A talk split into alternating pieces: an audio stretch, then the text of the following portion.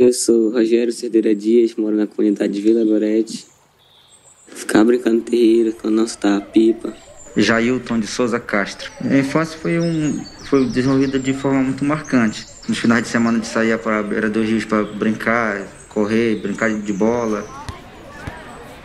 Meu nome é Luiz Silva Chaves Júnior. Na minha infância, a imagem do rio desenvolveu através da pescaria, né? Os ribeirinhos são povos que moram nas proximidades dos rios e que sobrevivem, em sua grande maioria, daquilo que a natureza local oferece a eles, como a pesca artesanal e as pequenas roças criadas para a subsistência. Também conhecido como povo das águas, os ribeirinhos, por viverem em um ambiente de muitas limitações, necessitam de uma atenção especial por parte dos governos e da sociedade. Por isso, em 2017, eles foram incluídos na Política Nacional de Desenvolvimento Sustentável dos Povos e Comunidades Tradicionais. O professor Luiz Chaves Júnior, que leciona na comunidade de Vila Gorete, no município de Santarém, no Pará, se lembra das dificuldades que tinha para estudar na infância, principalmente quando chovia muito e os meios de acesso à escola ficavam impraticáveis. A maior dificuldade era para chegar até a escola, para a gente estudar. Principalmente eu, né, que morava longe, quando caiu uma chuva forte, as estradas ficavam cheias de lama, cheias de barro e grudavam na nossa sandália. A vez que a sandália quebrava. Quando eu chegava na sala de aula, a professora mandava assim: olha, pode sair para fora, lavar os pés para poder entrar. Se não, não entrava na sala de aula. Com moradias precárias e falta de energia elétrica, água encanada e saneamento básico, os ribeirinhos fazem dos rios sua principal via de locomoção. Essa relação diferenciada com a natureza faz com que a preocupação e a defesa do meio ambiente se tornem lições a serem passadas adiante. A preocupação maior é a gente repassar para os nossos alunos que nós devemos preservar e cuidar da natureza, porque sem ela nós não somos nada.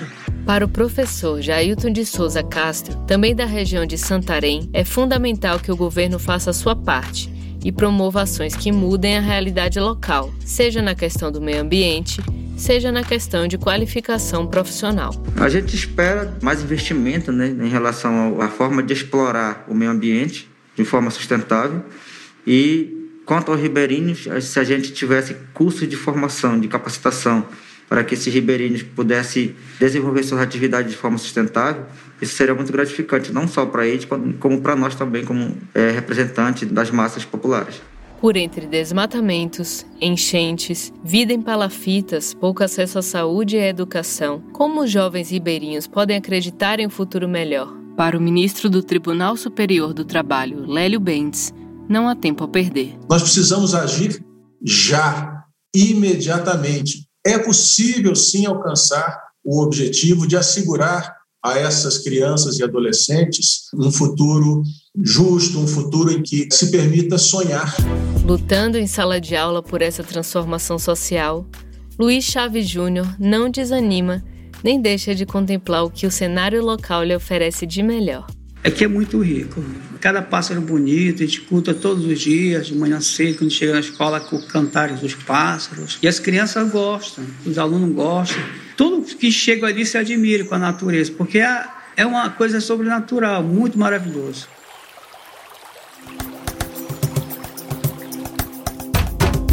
Projeto Aure é uma realização do Grupo de Trabalho Povos Originários e Comunidades Tradicionais do Ministério Público do Trabalho, MPT, em parceria com o Fundo das Nações Unidas para a Infância, Unicef e a Organização Internacional do Trabalho, OIT.